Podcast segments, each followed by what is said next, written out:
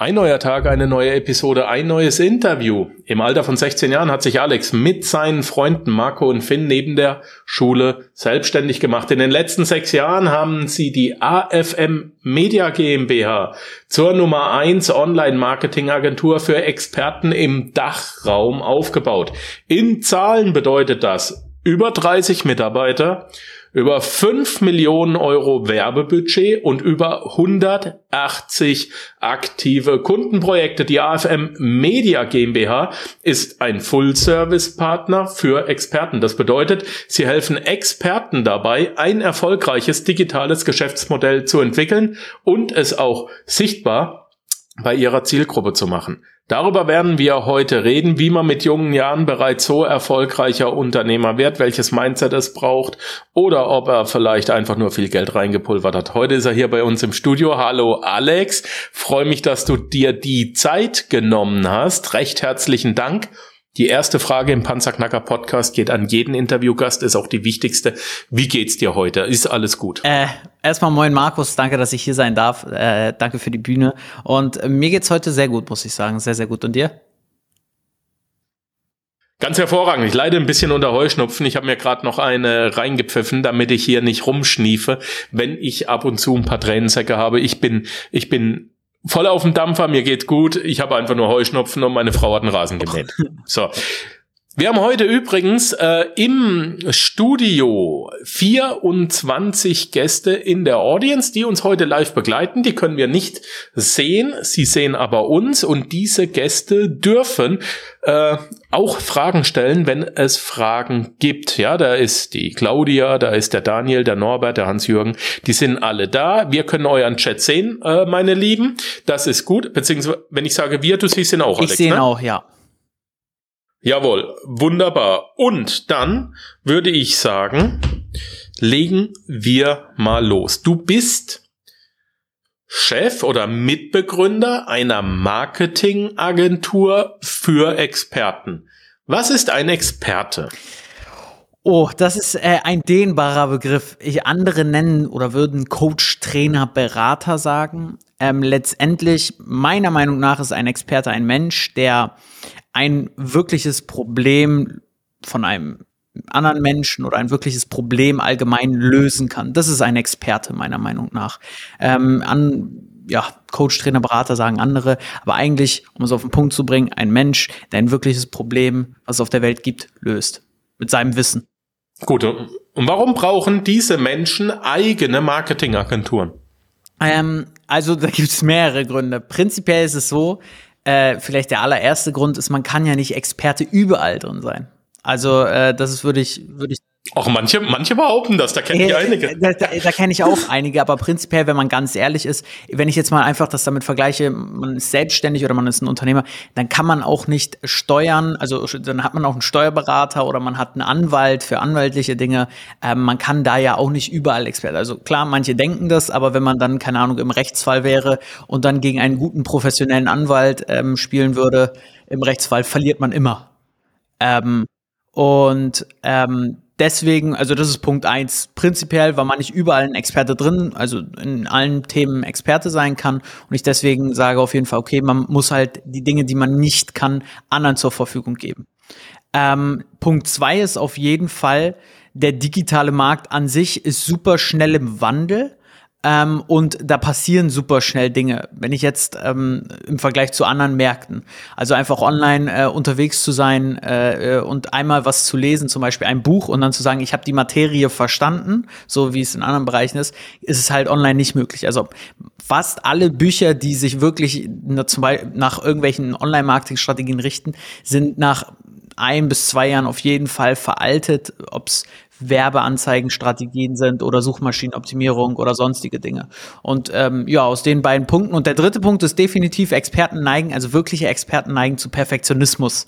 Ähm, ich glaube, das haben wir alle irgendwie in Intus, so ein bisschen perfektionistisch zu sein. Aber ähm, wirkliche Experten wollen eigentlich nie sichtbar werden, geschweige denn denken, dass sie nicht genügend Wissen haben. Also sie würden sich selber häufig nicht als Experte wirklich beschreiben in dem Gebiet. Und ähm, da gibt es einen Spruch, den habe ich mal gesagt bekommen und den finde ich wirklich krass, weil das Gefühl kenne ich auch irgendwie. Desto mehr man weiß, weiß man eigentlich, dass man nichts weiß. Und wenn man jetzt davon ausgeht, dass ein Experte für ein, in einem Gebiet ziemlich viel weiß, realisieren die meisten Experten dann selber auch, oh Gott, ich weiß, glaube ich, gar nicht genug, weil ich lerne ja immer noch was dazu. Oh Gott, deswegen bin ich noch nicht perfekt und ich kann noch nicht rausgehen. Und das würde ich so sagen, sind so die Top drei Gründe, warum man einen Partner an der Seite braucht, der mal ein bisschen ähm, äh, ja, Gas, äh, Feuer, Feuer unter Popo gibt. Ja, äh, Fakt ist, ich sag's äh, hier, ich sag's in der Business Mastermind immer wieder, ich sag's in, in meinen Coachings immer wieder, ich sag's auch hier im Podcast immer wieder. Egal wie gut dein Produkt ist, das du, verkau äh, das du verkaufen möchtest, wenn du es nicht verkauft kriegst, ist es unterm Strich nichts wert. Das ist doch das Hauptproblem an der ganzen Sache. Und Marketing ist nun mal per se Verkauf, per Definition. Deswegen, ja, du rennst bei mir offene Türen ein. Wir haben über ein kleines Thema gesprochen und du hast gesagt, du verrätst uns, ähm, welche Fehler Experten im Marketing immer, immer wieder machen. Da ich mich auch ein bisschen als Experte bezeichne, was mache ich falsch? Also Tendenziell, eventuell. Potenziell eventuell. Also es gibt klassische Fehler. Meiner Meinung nach ähm, muss man als Experte oder allgemein, wenn man online unterwegs ist, ähm, gibt es ja zig Strategien. Das ist ja das Verwirrende an sich. Also es gibt ja nicht nur einen Weg, der der richtige ist, es gibt auch nicht drei Wege, sondern gefühlt kommen ja jeden Tag neue Plattformen oder irgendwelche neuen Ideen, die der neue Trend sind. Jetzt gerade ist es TikTok. Ähm, vor ein paar Monaten war es Clubhouse. Die Zeit hast du bestimmt auch noch mitbekommen. Äh, sonst was, was es noch für Trends ja. gab. Und Clubhouse hatte gar nicht so einen wirklichen Hype, oder? Die Leute haben gesagt, das hat einen Hype, aber also ich also ich würde sagen, bei den Experten, die genau fünf Tage Maximum. Und ich bin am vierten Tag erst auf die Plattform gekommen, weil ich dann so einen dämlichen Code bekommen habe. Also ich habe den Hype gar nicht mitbekommen. Ich bin dann in den leeren Räumen eher gewesen. Ich, ich, bin ich, ich bin noch drauf, aber ich krieg nichts mehr mit. Ich hab's ich hab's auch nicht so wirklich kapiert. Ja. Ich, äh, ich, ich glaube, es musste einfach mal irgendwas Neues geben, dass die Leute so sagen, ach, das ist ein neuer, neuer, neues Vehikel, also irgendwie was Neues, weil es war so lange so langweilig. Ich glaube, der letzte richtige Trend war ja E-Mail-Marketing ist tot und Messenger-Marketing ist so das Allerneueste. Ähm, aber das ist ja auch schon Jahre gefühlt her. Ich weiß gar nicht, wann das ein Hype war.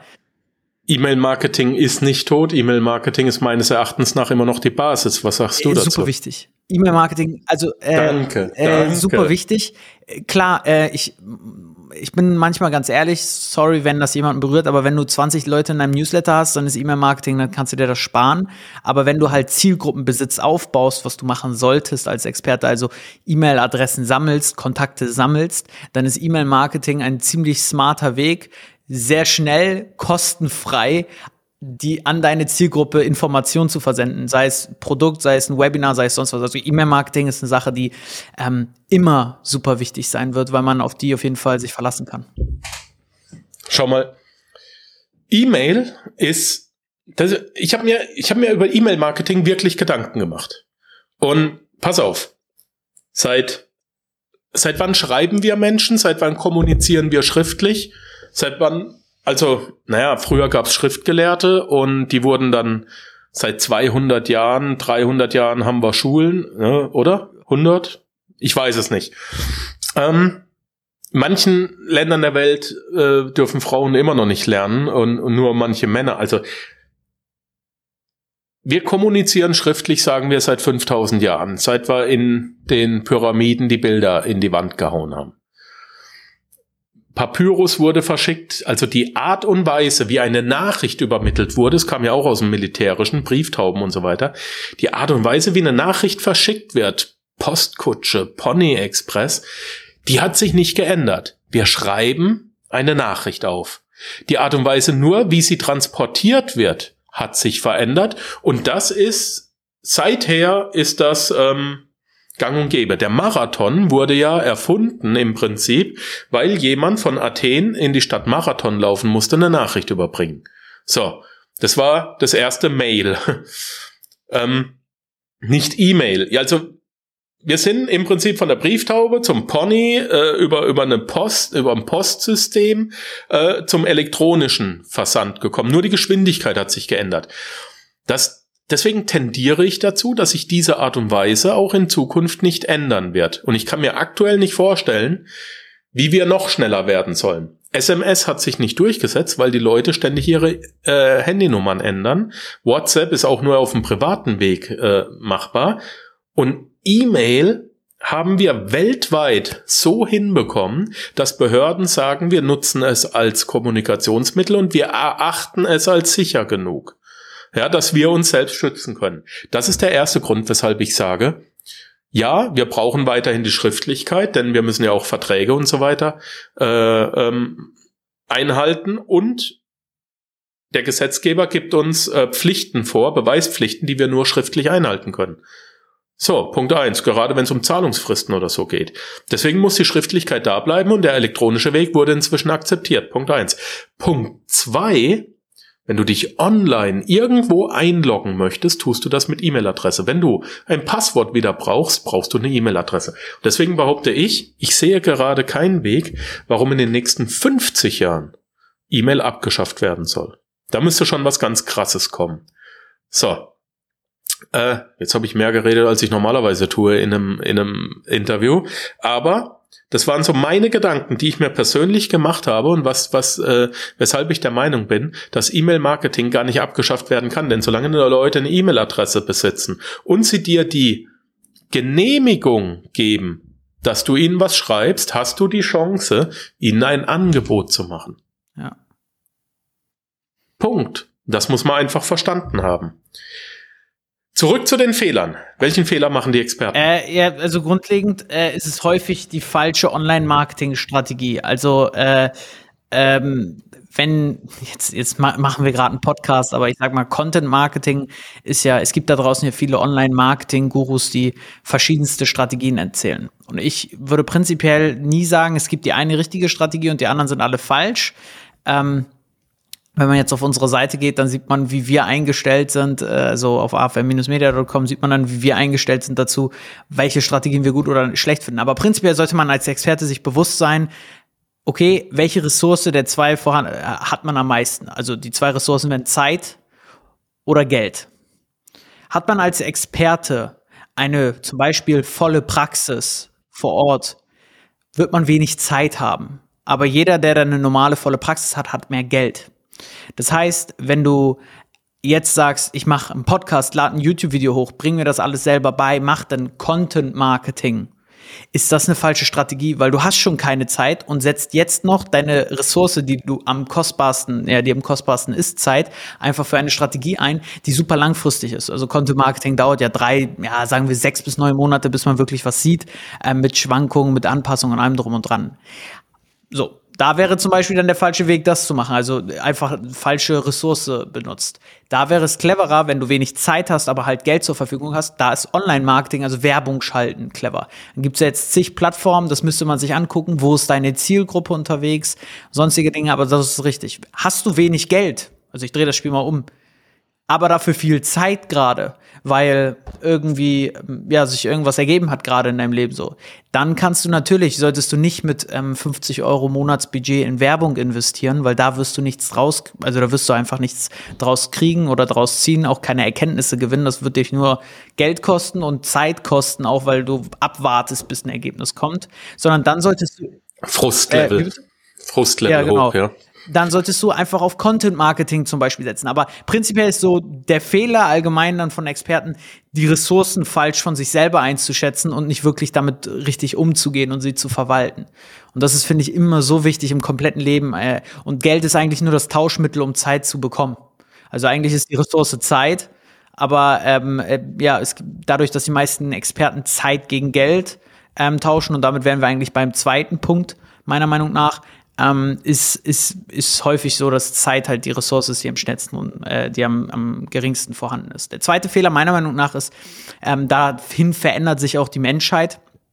Als Experte sich auf Information zu fokussieren, anstelle auf Transformation und dann die in Zeit zu verkaufen. Was meine ich damit? Viele Experten verkaufen entweder, wenn wir jetzt mal uns im Online-Bereich behalten, einen Online-Kurs. Und ich möchte das immer vergleichen mit einem Buch, weil ich glaube, ein Online-Kurs ist, das, ist ein digitales Buch. Was meine ich damit? Ähm, viele Experten, oder man hört das ja auch immer hier, schreib ein Buch, dann macht das dich zum Experten, bringt dir Expertenstatus, kennt ja jeder diese Sätze. Das Problem ist einfach nur, mittlerweile gibt es unzählige Bücher zu jedem Thema und es gibt Plattformen, wo eigentlich auch nur noch verglichen wird oder Vergleichsplattformen und am Ende geht's halt über den Preis meistens. So, und jetzt möchte ich einmal den Case durchgehen, um so ein Schaubild zu machen. Das finde ich immer am ansehnlichsten. Und wenn du jetzt als Experte also ein Buch vermarkten möchtest, bleiben wir erstmal dabei. ist Es so, du wirst häufig einfach verglichen. Am Ende kommt es nicht auf den Inhalt an, sondern es kommt aufs Cover an. Ähm, auf den Titel ist das überhaupt äh, catchig. Und am Ende sind wir mal ganz ehrlich, wenn du ein hochpreisiges Buch hast, sagen wir 50 Euro, die Wahrscheinlichkeit, dass es sich gegen ein 5 Euro Buch durchsetzt, ist sehr gering erstmal, wenn halt alles andere ziemlich gleich wirkt, weil die Leute dann dazu tendieren, Menschen sind so, ja, ich nehme erstmal das günstige und guck mal, was mich da erwartet. Wenn das gut ist, dann kann ich ja mal was teures kaufen. So ticken einfach Menschen. So, und was ich jetzt meine ist, das gleiche ist mit dem Online-Kurs mittlerweile auch so. Es gibt zig Online-Kurse, zig in jedem Bereich. Es gibt Plattformen, ich sage das einfach mal Udemy, das sind das sind einfach Plattformen, da wird nur noch verglichen und äh, da sind, werden jeden Tag Kurse hochgeladen und am Ende geht's wieder nur, spricht mich die Person an beim Online-Kurs, ist das, sieht die Person so aus, dass ich die irgendwie ganz spannend finde? Ähm, ist es, äh, ja, ist der Preis gut, klingt das Versprechen toll und am Ende wird dann irgendwas gepickt. So. Es geht wieder nach dem Preis. Und der Kernpunkt ist, warum passiert das ist, weil alle versuchen, Informationen zu verkaufen. Ähm, ist es also ja, es sind Informationen. Und was sind Informationen einfach? ist zum Beispiel, wenn du jetzt Ernährungstrainer bist, ist es ähm, fünf äh, Schritte, um deine Ernährung zu verbessern. Also einfache Informationen. Was Experten meiner Meinung nach machen sollten, ist, dass sie Transformation verkaufen. Was meine ich damit? Ein, ein Ziel zu verkaufen, was eine gewisse Zielgruppe hat. Bleiben wir beim Ernährungsberater. Natürlich kannst du einen Online-Kurs rausbringen. Fünf Wege, um äh, eine bessere Ernährung äh, zu haben oder fünf Wege, um Gewicht zu verlieren. Selbst das könnte man machen. Sehr, sehr unspezifisch sind halt einfach irgendwie fünf Wege. Spricht jetzt keinen so wirklich an. Oder du sagst als Ernährungsberater, ich helfe ähm, vier beschäftigten Menschen oder Menschen, die viel im Büro sitzen, in acht Wochen zwei Kilo zu verlieren oder sich besser zu fühlen oder rückenschmerzfrei zu haben, passt jetzt nicht zum Ernährungsberater, aber halt, das ist die Transformation. Das spricht dann nicht alle Menschen an, aber es spricht halt einige an, die sich denken, oh ja, ich sitze viel im äh, Büro, oh ja, äh, und äh, stimmt, ich bewege mich wenig und deswegen muss ich doch eigentlich auch mal ein bisschen wieder was für meinen Körper tun. So, das ist eine Transformation. Was damit passiert, sind zwei Sachen. Erstmal denken die Leute nicht mehr an Zeit, das heißt, sie denken nicht, okay, wie viel Zeit äh, muss ich muss ich jetzt drüben buchen, sondern die Leute sind sofort drauf geprimed, also geframed geframed, die denken sofort, was kostet mich das zu erreichen? Also sie denken gar nicht mehr an irgendwelche Zeit- oder Stundensätze, sondern einfach nur an das Ziel und wie teuer ist das Ziel zu erreichen. So. Und der zweite Punkt ist, es macht dich, es hebt dich ab von all diesen Vergleichsplattformen. Du brauchst doch gar nicht mehr unterwegs drauf zu sein. Meiner Meinung nach selbst ein Buch mittlerweile sollte eine richtige Transformation sein. Also, äh, also eine, eine, ne schriftliche Transformation dann quasi, aber auch, auch halt nicht mehr diese Oberflächlichkeiten, die es halt so häufig gibt. So, und das ist, wenn ich jetzt, also stell mir gerne Fragen, falls ich das äh, ein bisschen äh, un, nicht so ausführlich erklärt habe, aber das ist so das Kernprodukt, äh, Kernproblem meiner Meinung nach. Information versus Transformation. Finde ich gut. Sehr gut. Du rennst bei mir offene Türen ein. Sehr gut. Ähm, das war jetzt, glaube ich, Fehler zwei. Haben wir noch einen dritten? Also es gibt äh, zig Fehler, welchen nehme ich mir dann natürlich raus. Also eine Sache ist wichtig, ja doch, eine auf jeden Fall. Ähm, äh, meiner Meinung nach ist ein Riesenproblem, Experten lassen sich tot coachen. Und das äh, sage ich genauso, wie es ist. Ähm, und wenn du dich da als Experte schon angesprochen fühlst, dann, dann sind die nächsten Worte noch wichtiger. Und also was meine ich damit? Experten neigen dazu, sich natürlich weiterzubilden. Das ist super gut, einfach um Wissen auszubauen. Aber das Problem ist, es kommt ein Punkt, du kannst dich immer weiter, besser gesagt, es kommt nie der Punkt, dass du zu Ende gelernt hast. Also das ist in meiner Philosophie so und ich glaube, das ist auf der Welt immer so, weil du wirst nie das Ende haben. Und wenn du eine Sache ausgemeistert hast, also du hast den schwarzen Gurt in Taekwondo, dann nimmst du halt die nächste Kampfsportart. Es endet halt nie. Und was Experten jetzt also machen, ist meistens einfach, sie investieren, in, ich nenne es die 10 zu 1 Regel, sie investieren 10 Euro in sich und ihr Wissen und nur ein Euro darin, dass andere Menschen von dem Wissen überhaupt profitieren können. Und das Problem ist, langfristig gesehen, das Geld geht aus.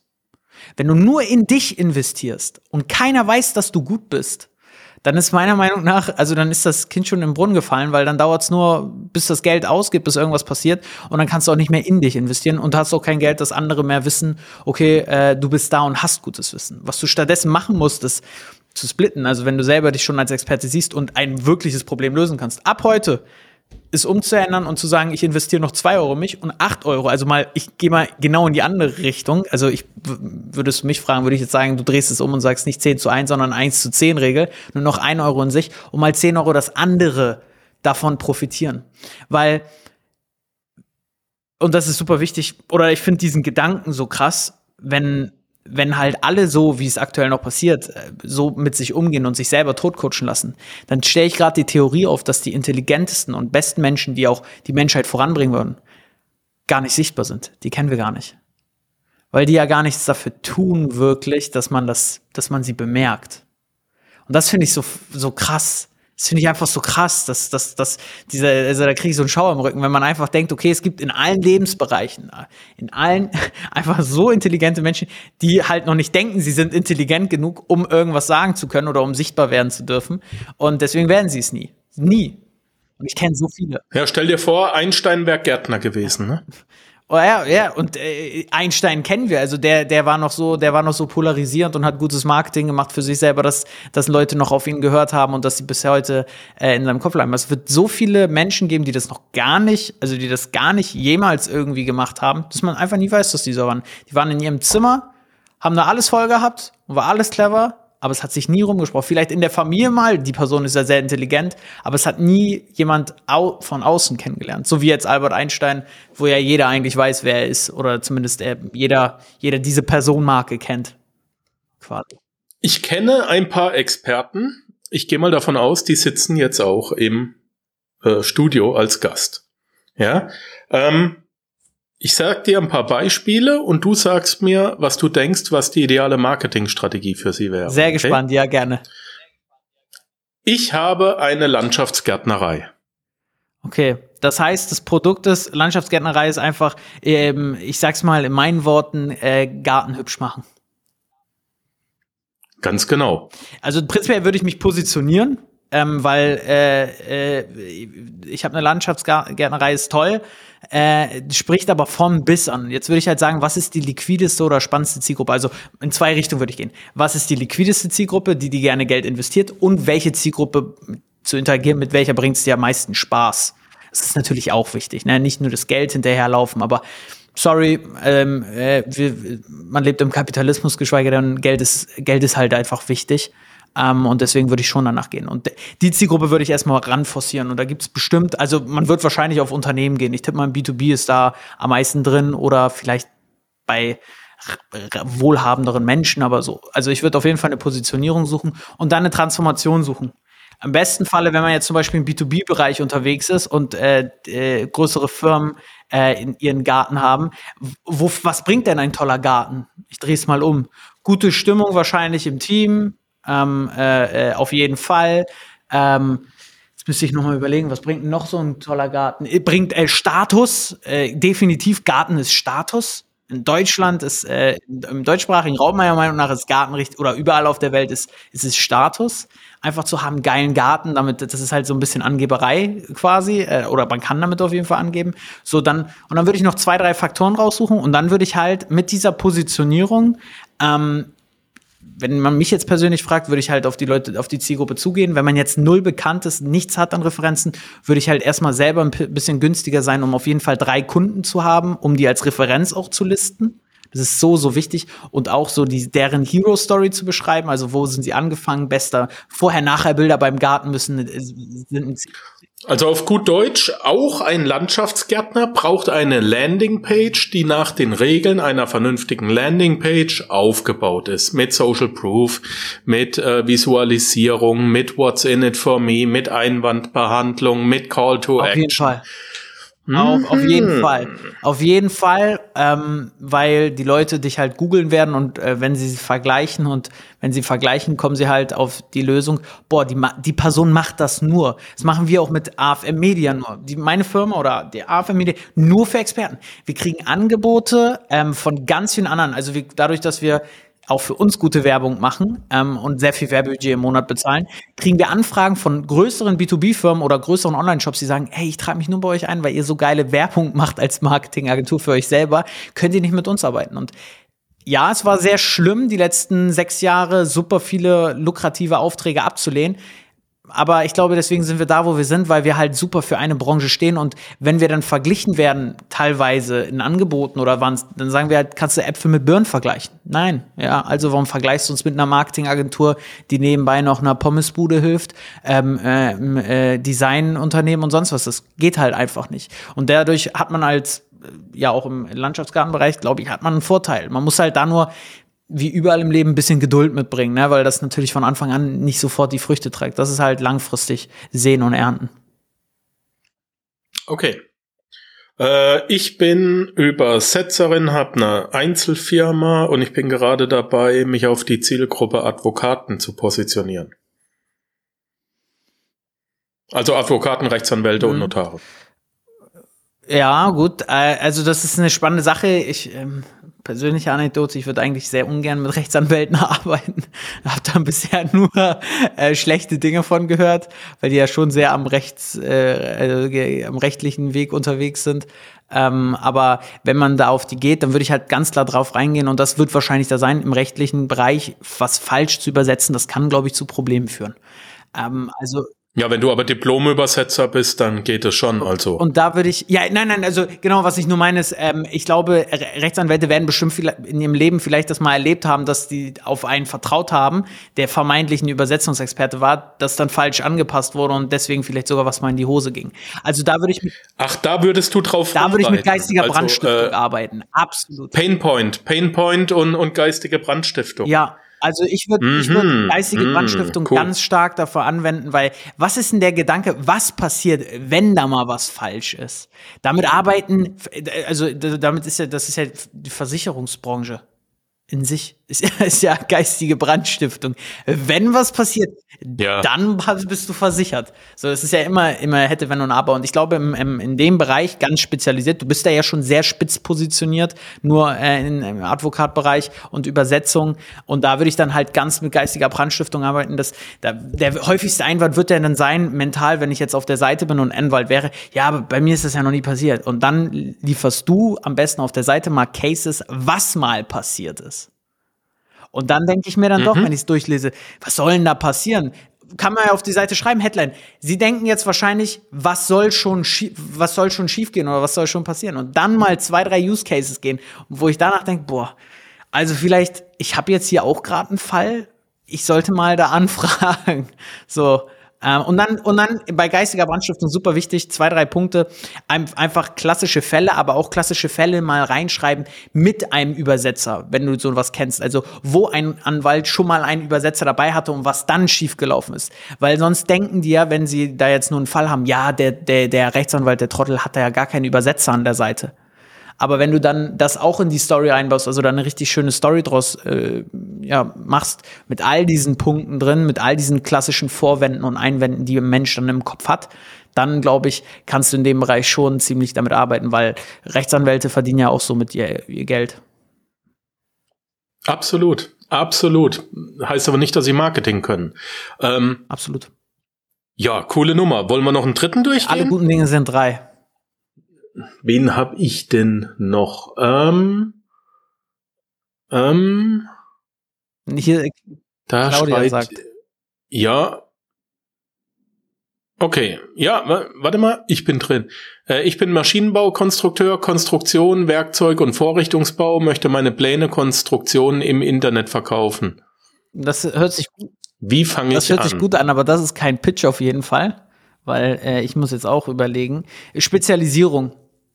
Äh, also 3D-Druck ist cool, das ist ein cooles Vehikel, das äh, versteht jeder. Jetzt bin ich natürlich fachlich nicht da drin, also ich bin drin, heißt die Person ja hier gerade, sorry, dass ich dich jetzt nicht beim Namen nennen kann, ähm, schreib den gerne mal kurz rein. Ähm, Spezialisierung auf jeden Fall und mehr diesen Transformation Gedanken, Transformations Johann. Äh, ich würde mich auf jeden Fall spezialisieren auf eine Zielgruppe, wenn das möglich ist. Ich tippe mal, dass du vielen verschiedenen Bereichen helfen kannst. Nehme davon ein, wähle wieder, magst du den Bereich und ist der Bereich liquide, dann ist alles gut. Es gibt noch ein paar mehr Punkte, eigentlich könnte ich, ich könnte ja auch mal alle äh, kurz sagen. Der nächste Punkt ist, also äh, magst du den Bereich, äh, am besten äh, ist der auf jeden Fall liquide, super wichtig. Der dritte Punkt ist, einfach zu targetieren. Also was meine ich damit? Kannst du den Bereich auch äh, erreichen?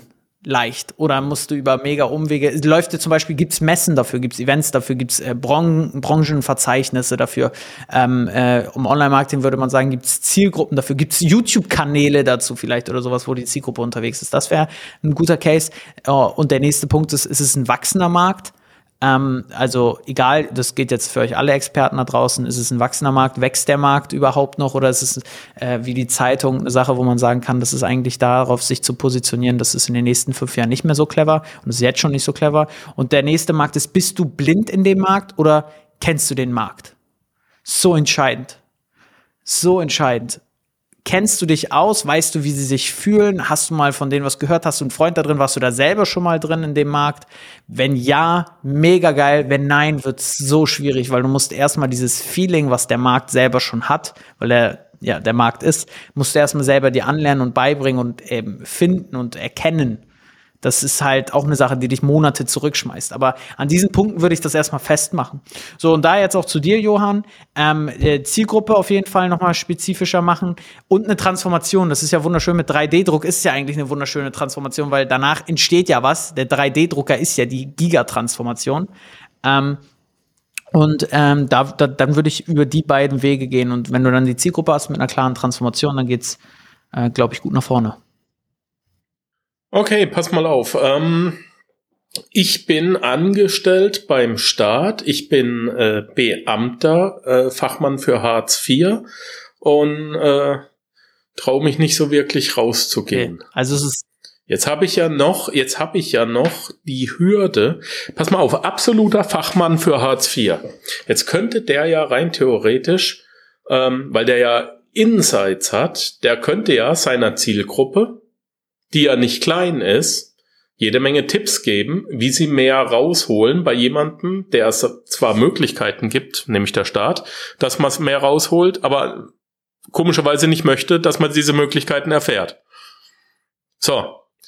Jetzt gibt's da unter Umständen noch eine, gibt's da eine gesetzliche Hürde oder, hm, wenn man jetzt die Genehmigung von der Behörde hat, dass man Online-Marketing macht und Kurse rausgibt. Wäre das eine Zielgruppe, die es zu targetieren gilt? Sie ist ja groß. Ganz ehrlich. Holst du dir von dem Hartz-IV-Geld wieder einen Teil rein? Ja, ganz ehrlich, ich würde es also ich glaube, im Durchschnitt macht man sich damit eher unglücklich, sich darauf dann noch selbstständig zu machen oder noch mal Gas drauf zu geben. Ähm, das ist jetzt auch nichts gegen ähm, Menschen, die Hartz IV oder sowas beziehen aber ähm, es sagt halt schon im Leben ein bisschen was darüber aus, ähm, zumindest was ich jetzt in meinem Leben bisher kennengelernt habe, wie viel ähm, Verantwortung übernommen wird, je nach Langfristigkeit. Wie gesagt, das ist wichtig, ein Disclaimer, ich sage nichts gegen Leute, die ähm, das beziehen oder sowas, aber ähm, ich würde mich darauf, wenn man das hauptberuflich schon macht, nicht noch als Sub-Zielgruppe, äh, als Zeitprojekt zu nehmen. Ich kenne Leute, ich kenne Experten, die ähm, Bildungsgutscheine, bin ich der Meinung, vom, vom also oder, oder die mit äh, der Agentur für Arbeit zusammenarbeiten, selbstständig sind, Karrierecoachings für die machen und dann das abgerechnet bekommen. Sogar ich kenne sehr wohlhabende Menschen dafür, also die Coachings äh, äh, anbieten und sogar die Arbeit äh, für Agentur leitet die weiter an den Experten, ähm, weil die im Ver in irgendeinem Verzeichnis drin ist und dann macht die Person mit der Coachings, wie man sich wieder äh, in die Karriere rein integriert und verdient so ihr Geld. Aber sonst würde ich sagen, ra rate ich erstmal, weil das stößt gegen, ist zwar vielleicht leicht zu targetieren, aber ich bin ganz ehrlich, das stößt gegen den Glaubens- oder gegen den Punkt liquide Zielgruppe halt ab und das würde ich nicht machen. Sehr interessanter Punkt. Sehr interessanter Punkt. Ich habe ihm was anderes geraten, weil ich glaube, es ist eine Goldgrube. Ähm, würde mich aber persönlich mit der Zielgruppe auch nicht befassen wollen. Von daher stimme ich dir da auch zu. Ja, ähm, hm. Also Targetierbarkeit ist sicherlich da. Ja, interessanter Punkt. Interessanter Punkt. Ähm, Alex, harter Break. Das Haus des erfolgreichen Experten, was ist das? Das ist eine gute Frage. ähm, das Haus des erfolgreichen Experten. Äh, das ist von uns das Schaubild, ähm, oder besser gesagt, ein, ein, äh, ja, eine Metapher, was ein Experte braucht, um online erfolgreich zu sein. Und ähm, die Idee kam uns einfach, die Idee kam irgendwann äh, Marco, glaube ich, also einem meiner Mitgründer von AFM, als wir eine äh, ne, ne Rede halten mussten auf einem Live-Seminar, mussten, durften, würde ich eher sagen. Und ähm, wir dann erklären müssen, okay, was sind denn die Säulen, was ist das Fundament, was braucht ein Experte überhaupt, um online erfolgreich zu sein? Und daraufhin haben wir das halt eben entwickelt und ähm, äh, ja, und das Haus einfach simpel kreiert. Ist ziemlich simpel, es sind eigentlich vier Säulen ähm, die ein Experte braucht. Das erste ist Angebot, seine Transformation. Also einfach das, also das, was die meisten, da, wo die meisten Experten schon dran scheitern, ist überhaupt ein digital gutes Angebot zu haben. Damit, also Fehler, die man hier machen kann, ist einfach zu denken, ich habe mein Wissen, das packe ich jetzt in eine Kamera und habe einen Online-Kurs und den verkaufe ich automatisiert. Funktioniert nicht. Wird nicht funktionieren. Ähm, vielleicht machst du mal, Warum? weil einfach es wieder meistens Informationen sind und weil Leute, die offline Wissen A konsumieren, das nicht heißt, dass die Leute auch gerne sofort Wissen A online konsumieren. Der digitale Markt funktioniert anders als der ähm, Offline-Markt wenn ich es jetzt mal so nenne. Die, die ticken einfach anders. Es sind halt, deswegen sagt man ja auch die digitale Welt. Es ist eine neue Welt. Und man muss anders kommunizieren in dieser Welt. Ähm, und ähm, deswegen ist es super wichtig, eine Transformation, ein digitales Angebot zu haben. Ganz ehrlich, wenn sich bei uns zehn Experten eintragen, acht davon denken, sie haben ein Angebot, was Gutes digital, acht davon scheitern übrigens. Also ich habe in den letzten fünf Jahren ähm, unter zehn Experten kennengelernt, die wirklich ein valides digitales Angebot haben. Das heißt, mal Ego beiseite stellen. Ich bin ein Riesenfreund davon, weil ich das auch selber recht früh lernen durfte, mein Ego einfach beiseite zu packen. Wenn du jetzt nicht konstant seit Monaten richtig gutes Geld schon verdienst, also ein, ich sage online halt 10.000 Euro plus im Monat mit deinem Angebot, mit einem Angebot, dann ist es faktisch nicht geschaffen dafür. Also dann, oder dann vermarktest du es entweder falsch oder die Wahrscheinlichkeit ist auch hoch, wenn du gar nicht Kunden hast, also Menschen, die dich auch noch gar nicht kennen und dann Kunde bei dir geworden sind, wenn das nicht vorhanden ist, dann wird es nicht ziehen. Du darfst nicht vergleichen irgendwie, wenn du deinem Offline-Kunden, also wenn du eine Praxis offline hast und denen dann irgendeinen digitalen Kurs verkaufst, das darfst du nicht damit vergleichen, weil die kennen dich ja schon es müssen kalte Menschen sein, das ist super wichtig. Also dein Angebot, deine Transformation und meistens eigentlich immer ist es ein komplett neues Angebot im Vergleich zu allem, was du jemals hattest. Das ist eigentlich immer so. Der nächste Punkt ist die Marketingbotschaft. Das geht einher mit äh, Positionierung. Ich finde Positionierung, das hatte ich dir auch mal gesagt, glaube ich, Markus, letztes Mal schon, äh, Positionierung ist so eine Sache, ich habe es mir noch als Stichpunkt ah. aufgeschrieben. Du nimmst mir gerade die ah, Frage schon weg. Leid. Also soll ich noch gar nicht reingehen? Alles gut, doch, doch, bitte, bitte, also bitte. Also ich finde, Positionierung ist eine Sache, damit lügen wir uns alle eigentlich gegenseitig an, wenn wir mal, also in unserem Kreis davon reden, wir sind jetzt positioniert. Weil ich glaube, eine Positionierung ist nicht das, was du jetzt sagst, also äh, ich mache jetzt mal hier einen Satz und dann bin ich so positioniert, weil ich bin jetzt der Umsetzungs- oder ich bin jetzt der Umsetzungsexperte und dann bin ich es auch. Das bist du nicht. Ähm, ich glaube, eine Positionierung ist das, was Menschen über dich sagen, wenn du nicht da bist. Dann bist du positioniert, dann wirst du positioniert. Ich glaube auch, du wirst positioniert und du bist nicht positioniert. Weil, und jetzt kommt's, wer kann sich denn positionieren? Große Firmen. Ähm, ich nehme das Beispiel Coca-Cola mit dem Weihnachtsmann. Das ist halt nicht eine Sache, dass die da saßen und sagen, okay, ähm, also wie sie sich positionieren, wie das Gefühl, also Gefühl von Coca-Cola ist, wenn man die Flasche Wasser, äh, Cola trinkt oder ähm, wie es sich schmeckt, also taste, taste the, the feeling. Ähm, diese Dinge zum Beispiel, das ist Millionen, aber Millionen von Werbebudget oder Budget, Marketingbudget da drin und ähm, hunderte Köpfe äh, über Jahrzehnte, die halt dann daran gedacht haben, so Cola zu positionieren. Aber ein Satz oder ein Tagesworkshop, ein Positionierungsworkshop zu machen. Und ich sehe es jetzt schon wieder kommen, wenn es irgendwelche Positionierungsexperten hören, die, die, die hassen mich, äh, äh, Markus, die hassen mich alle. Irre irrelevant, mein Podcast. Äh, sehr gut. äh, dann ist es halt so, das, das brauchst du nicht. Du brauchst eine Marketingbotschaft. Was meine ich damit? Du brauchst eine Botschaft. Wen willst du ansprechen? Wie sieht deine Transformation aus? Das ist eigentlich die Marketingbotschaft. Oder andersrum, du sprichst den Schmerz an.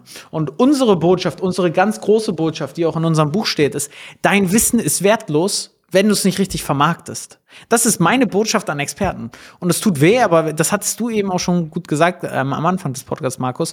Äh, von Experten, das Wissen ist wirklich wertlos. Euer Wissen ist wertlos, wenn ihr es nicht anwendet bei anderen Menschen, geschweige denn auch vielleicht sogar in eurem Leben. Man kennt genügend Experten, die ähm, selber nicht mal in ihrem Leben anwenden. So, das ist dann auch natürlich noch eine Hürde. So, und was ich jetzt meine, ist, die Positionierung entsteht aus einer Marketingbotschaft. Das heißt, worauf du dich als Experte fokussieren solltest, zu sagen, okay, wie hole ich meine Zielgruppe ab? Also wen spreche ich aus der Seele über Probleme oder Ziele an? So. Und ähm, Experten spricht man über den Pain definitiv an. Dein Wissen ist wertlos, wenn du es nicht richtig vermarktest, weil jeder Experte sich im Ego angegriffen fühlt. Und wenn sie nicht beim ersten, in der ersten Sekunde uns zuhören, beim zweiten Mal, wenn ich es dir ins Gesicht sage, dein Wissen ist wertlos, dann bleibst du stehen und sagst, na, und dann hörst du zu und dann erkennt der Experte, ja, nee, stimmt doch eigentlich. Das ist so. Es, es funktioniert halt einfach.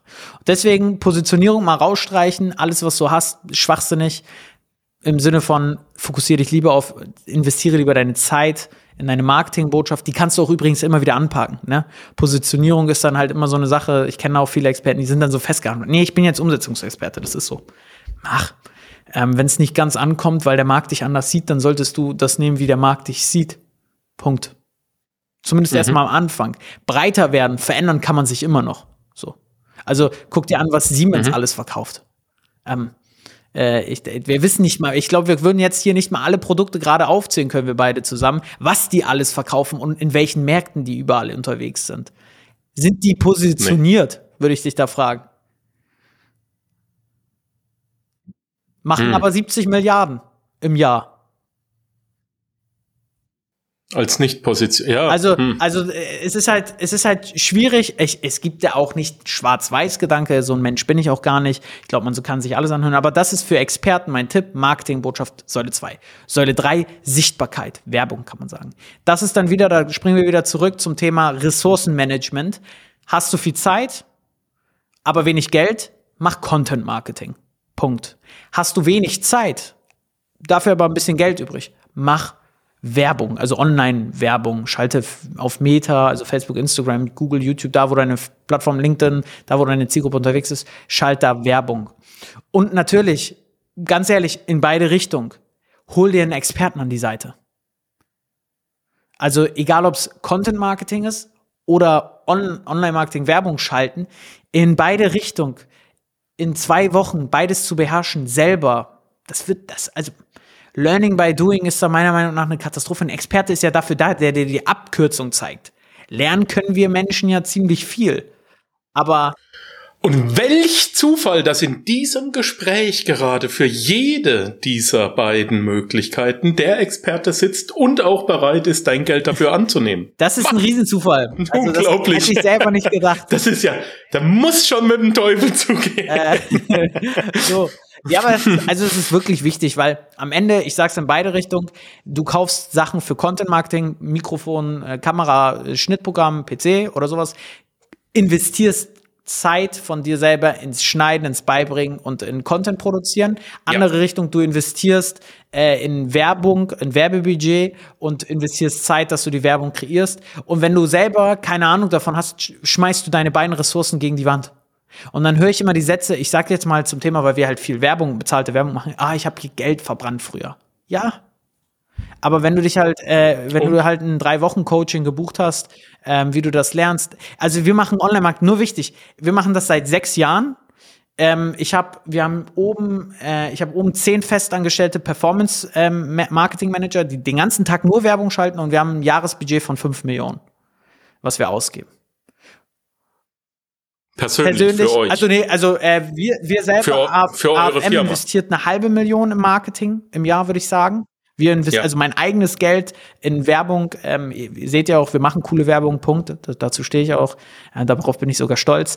Ähm, aber wir investieren noch für unsere Kunden, verwalten wir so 4,5 Millionen, nur im Expertenmarkt. Wichtig, ne? Wir sind hier nicht im E-Commerce, wo man mal schnell 30.000 Euro am Tag ausgibt, weil es halt physische Produkte skalierfähig ist, weil wir ähm, Schuhe verkaufen, sondern es ist nur Expertenwissen im deutschsprachigen Raum, Deutschland, Österreich, Schweiz. Und da sind wir, glaube ich, schon sehr groß mit, ganz ehrlich. Das, ähm, ich glaube, da gibt's wenig, die mhm. so viel verwalten. Ähm, und selbst wir haben nicht ausgelernt, geschweige denn wir machen, und wir machen immer noch Fehler. Wenn wir zehn Marketingkampagnen entwerfen, floppen sieben. Auch bei uns, auch für AFM. So. Warum? Weil, weil das So. komplett normal ist. Aber wenn du jetzt gar keine Marketingerfahrung hast, floppen halt von 10, 10 und du weißt nicht mal, und das ist das Wichtige, das Wichtigste eigentlich, du weißt nicht mal, warum die An welchen Schrauben du jetzt drehst. Ja, du kannst, kannst nichts nichts rauslesen. auslesen. Und jetzt, Und wir, warum, jetzt fragst du dich vielleicht gerade, wenn du das so hörst, ja, aber bei euch versagen ja auch sieben Kampagnen. Das hatte ich mal eine Frage aus dem Publikum. Habe ich gesagt, genau, aber die drei, die funktionieren, die machen 30 mal so viel Umsatz. Und das, 100.000 rein, 3 Millionen genau, so raus. aus. So. Und, ähm, und das ist halt super, super wichtig. Das ist dann Sichtbarkeit und Werbung. Und äh, super, äh, super stumpf einfach langgehen. Also hast du Und aus den sieben, die floppen, kannst du da noch was rausdrehen? Kannst du die dann mit der Zeit retten? Oder ist der Kunde verloren? Ähm, äh, nö, also da, da muss man natürlich anpassen. Also das ist das, das Schöne online, das ist das Schönste auch an Online-Marketing-Kampagnen. Ähm, wenn eine Sache floppt, äh, kannst du schnell adaptieren und verbessern und verändern die Dinge, als wenn ich jetzt eine Plakatwand gekauft hätte, sieben Stück und erkenne nach drei Wochen, nee, die ist gefloppt, dann kann ich da nicht mal eben so schnell was Neues drüber streichen. Ähm, zumindest kostet es Zeit und Geld wieder enorm und online geht's halt relativ schnell. Und du kannst halt Thesen aufstellen, warum, also Annahmen aufstellen, warum etwas nicht funktioniert hat, weil du siehst ja, was funktioniert hat. Und, ähm, und dann fokussiere dich, also im Leben geht's und im Online-Marketing, aber im Leben geht's nicht darum, Fehler zu vermeiden. Wenn du jetzt hier unterwegs bist und Fehler vermeiden möchtest, ich sehe so viele, die wollen, die wollen gar nicht, also die wollen nie was falsch machen.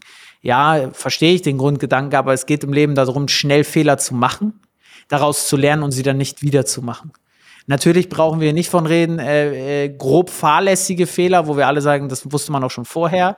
Aber äh, ich finde dieses äh, Kind mit einer heißen Platte oder kalt irgendwas essen ist, jeder, du kannst es immer sagen. Mir, mir sagt man das übrigens bis heute noch, äh, ja, Vorsicht, ist heiß, kennt doch jeder beim Essen. Und dann trotzdem, die Zunge wird noch mehrmals im Jahr verbrannt, sagen wir so. Also, äh, äh, so, Ja. und eigentlich geht's aber prinzipiell im Leben darum, Fehler zu machen, immer. Auf jeden Fall, ich bin, ich bin süchtig, ich mache jeden Tag Fehler, aber ich lerne halt draus und versuche sie dann halt nicht wieder zu machen und ähm, bin dann einen Schritt weiter als der, der nur im Dunkeln tappt, aber ich mache ja keine Fehler. Aber ich komme ja auch nicht voran. Eine Frage habe ich noch. Was ist Verkaufen? Ja, das ist, äh, das ist, das wäre die vierte Säule. Boah, das ist hier eine Steilvorlage, danke. Ähm, äh, die vierte Säule, Was diese Vorgespräche alles bringen, Ja, also- Alex, ne? Also, Boah, Wahnsinn. Also meine Lieben, der Podcast ist nicht gescriptet, aber wir haben äh, vor jedem Podcast mit dem Interviewpartner ein Vorgespräch und äh, schauen dann, in welche Richtung das Gespräch läuft. Ich lasse mir das Infowissen nicht vorab geben, aber äh, ja, mit Alex stimmt halt auch die Chemie ganz gut, von daher klappt Ja, das. ja, ja, auf jeden Fall. Nee, aber verkaufen ist mit, mit, mit, äh, mit das Wichtigste, denn ähm, eine Sache, die Experten meistens falsch machen oder einfach ähm, haben, ist halt, wenn du offline, zum Beispiel, ich mache jetzt wieder die Praxis hast und du hast da Neukundengewinnung in Weiterempfehlung, was ja die meisten haben. Weil, wenn du jetzt dann einfach eine Kundin hast, die Brigitte heißt und Brigitte sagt zu Peter, Peter, ich bin hier und da in der Praxis, das ist super, geh da auch hin. Und Peter kommt zu dir und sagt, ich will das, was Brigitte hat dann ist es kein Verkaufen, wenn du den, die Person als Kunde gewonnen hast. Dann wurdest du gekauft. Punkt. Übrigens, super gut. Wenn du gekauft wirst, spricht das für dich und deine Qualität. Also ist das toll.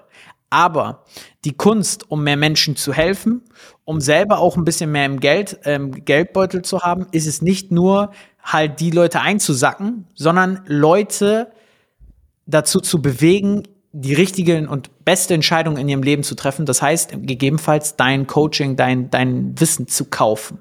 Und diese Leute kaufen nicht einfach, weil, es ist super wichtig, was bedeutet denn das, wenn ich bei dir kaufe als Experte? Ich durchlebe eine Transformation.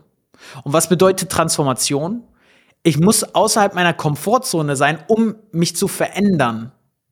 So, jetzt kennt jeder Mensch das. Außerhalb der Komfortzone sein will man nicht. Punkt. Will keiner. Will, also kenne wenige, die das permanent so wollen. Ähm, ganz wenige kenne ich da nur. So. Und das bedeutet, ich mach, ich kaufe nicht einfach irgendwas, was mich außerhalb meiner Komfortzone lockt. Da, da kommt kommt mein Kopf noch dreimal hin und sagt vorher, nee, nee, nee, ach, kein Geld, gerade keine Zeit dafür. So die klassischen Dinge, die wahrscheinlich auch jeder von euch kennt. Das ist übrigens auch so bei, bei uns zu buchen. Das sage ich bei uns in unserem Beratungsteam immer auch, unseren Jungs. Äh, Experten, die selber eine Transformation verkaufen, aber bei uns kaufen, die durchleben bei uns auch eine Transformation, eine Riesentransformation. Und die machen sich auch ein bisschen in die Hose, wenn sie offline ihr Geschäftsmodell haben und dann sagen, mit uns gehen sie zum ersten Mal den digitalen Schritt.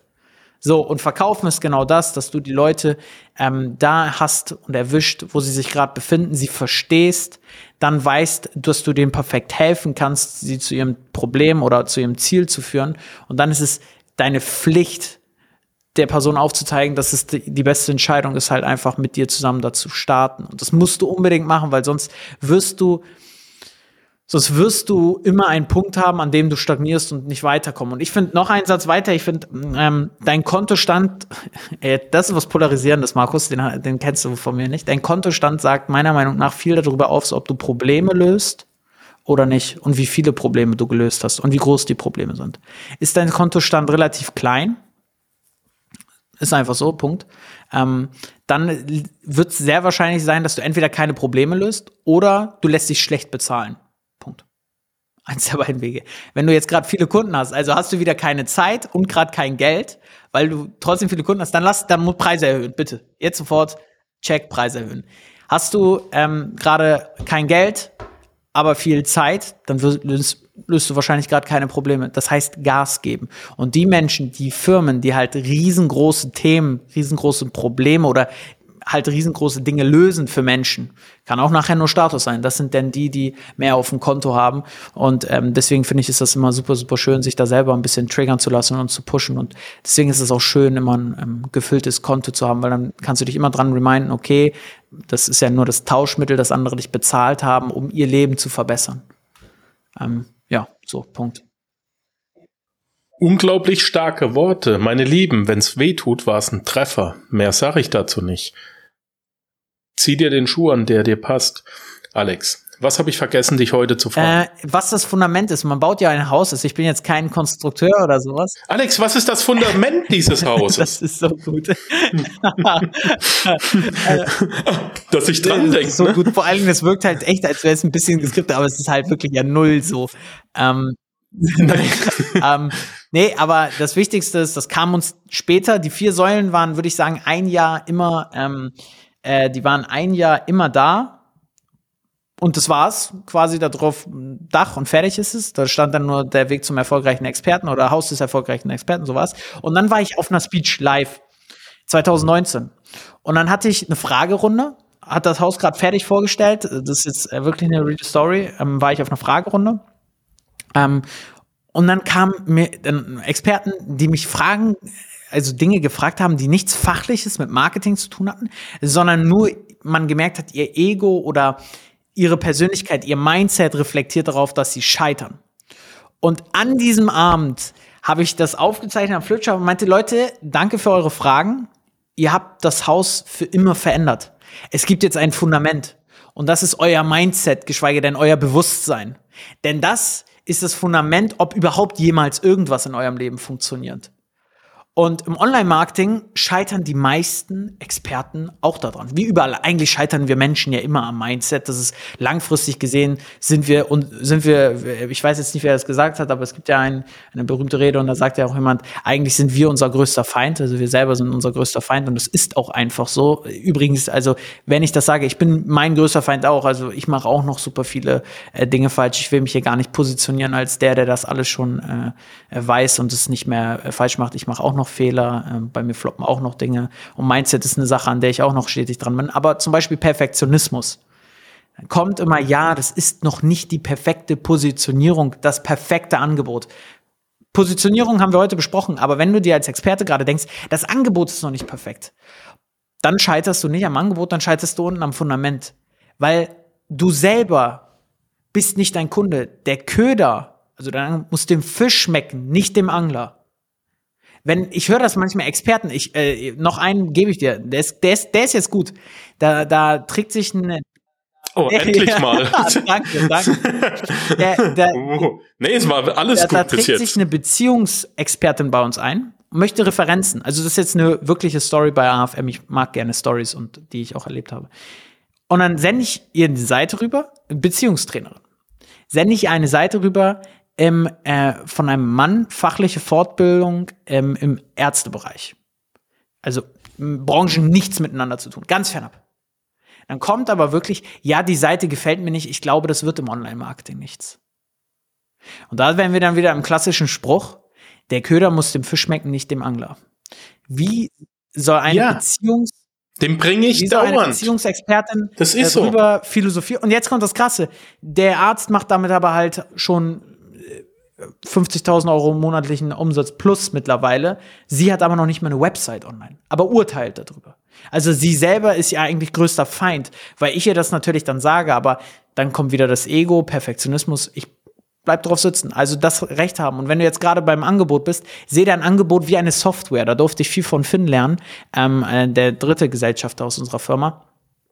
Der kommt aus dem Softwarebereich und er sagt, die beste Software ist nicht die, die nie rauskommt und äh, nur entwickelt wird, sondern die, die semi gut rauskommt in einer Alpha-Variante. Dann kommt Feedback von den Kunden. Dahin passt man die Software an, packt sie in eine Beta und so verbessert sich das Produkt. Das heißt, bitte such nicht nach deinem fertigen Produkt, bring es raus und dann war es das, sondern das Fertige, dein Produkt, das ist hoffentlich nie fertig. Ich hoffe, du bastelst immer dran. Weil wenn du nicht dran bastelst, auch jetzt mal an deine Produkte, also mal umdrehen, wenn du seit einem Jahr an deinem Produkt nicht gebastelt hast, ganz schlecht. Weil, weil du einfach nichts Positives veränderst. Du bekommst ja immer wieder Kundenfeedback und wenn du es nicht proaktiv bekommst, dann frag die Leute. Dann frag die Leute. Warum gibt's denn auf deinem Handy dauernd Updates? Warum wird denn Windows abgedatet? Wir rennen ja nicht mehr mit Windows 95 durch die Kante oder Windows 98 oder sonst irgendwas. War das damals perfekt? Nein, wir arbeiten heute auch mit imperfekten Sachen. Das iPhone wird rausgebracht mit Fehlern, damit die Leute sich eben beschweren und die Experten dann wissen, woran sie noch arbeiten müssen. Yes. Schlimm wäre es nur, wenn du dann Beschwerden bekommst, nicht drauf hörst und das Produkt nicht mehr weiter bearbeitest. Ja. Ähm, du musst, ja, ich sage auch immer, du musst nicht äh, gut werden, um, um äh, anzufangen, du musst anfangen, um gut zu werden. Das ist eben der Riesenunterschied. Und genau hier reden wir eben von dem so, ich habe es in der Schweiz studiert, hier reden wir vom sogenannten KVP, vom kontinuierlichen Verbesserungsprozess. Das ist der Regelkreis nach Deming, den haben wir in der, ähm, in der Business Mastermind auch schon durchgenommen. Äh, deine Qualität steigt im Laufe der Zeit durch den PDCA-Regelkreis, Plan, Do, Check, Act. Plane etwas, dann die Hürde von der Planung zum Tun zu kommen, die ist schon mal riesig, da scheitern die meisten. Plan, do. Und wenn du jetzt getan, und jetzt sind die meisten auch schon wieder fertig, die die getan haben, jetzt hinterfrage, hast du überhaupt annähernd das erreicht, was du geplant hast? Und wenn nicht, was musst du jetzt korrigieren? Plan, do, check, act heißt dieser PDCA-Regelkreis. Und das ist eben äh, das Rad, das sich ständig dreht. Jetzt korrigiere und plane dann neu und dadurch steigt mit der Zeit deine Qualität. Bedeutet aber, dass du unten am Berg anfängst und nicht mit der bestmöglichen Qualität bereits rauskommen willst. Das geht Ja. nämlich gar nicht. So, jetzt habe ich auch noch mal einen dazugegeben. Das ist ja aber ein Content-Überfluss, würde ich schon fast sagen. Okay, Sehr gut. dann schneide ich das nachher Nein, raus. nein, nein, nein, nein, nein, um Gottes Willen. Äh, Nein, mache ich auch nicht. Der Podcast wird nicht geschnitten. Mein Lieber. Und zack sind 60 Minuten rum. Ich hab's nicht gespürt. Das war toll. Ich danke dir für deine Zeit. Wir haben keine Fragen im Chat. Es hat keiner was gestellt. Und von daher, es war mir ein inneres Blumenpflücken. Es war mir ein Fest. Vielleicht darf ich dich bei Gelegenheit mal wieder einladen. Das wäre schön. Ähm, dann gehen wir ein bisschen tiefer in das Thema rein. Und ansonsten, ey, bleib in dieser turbulenten Zeit gesund, bleib uns gewogen. Vielleicht schickst du auch den einen oder anderen mal hier in dem Podcast. Und ansonsten, danke, danke, danke, dass du da warst. Alles Liebe, alles Gute. Und mach weiter so. Viel gute Earnings wünsche ich ja, dir. danke, dass ich hier sein durfte und äh, auf jeden Fall auch gesund bleiben, das ist wichtig. Tschüss. Tschüssi. Eine Möglichkeit, um dein erstes Side-Business zu starten, ist mein Panzerknacker-Code. Hier zeige ich dir, wie du ohne Investitionskosten und mit nur ein bis zwei Stunden Aufwand pro Abend schon am ersten Tag Geld verdienen kannst und dir ein stabiles Handelsgeschäft mit echter Ware aufbaust. Gehe jetzt auf www.panzerknacker-podcast.com slash code und komm in die Gruppe. Ich freue mich, dich dort begrüßen zu dürfen.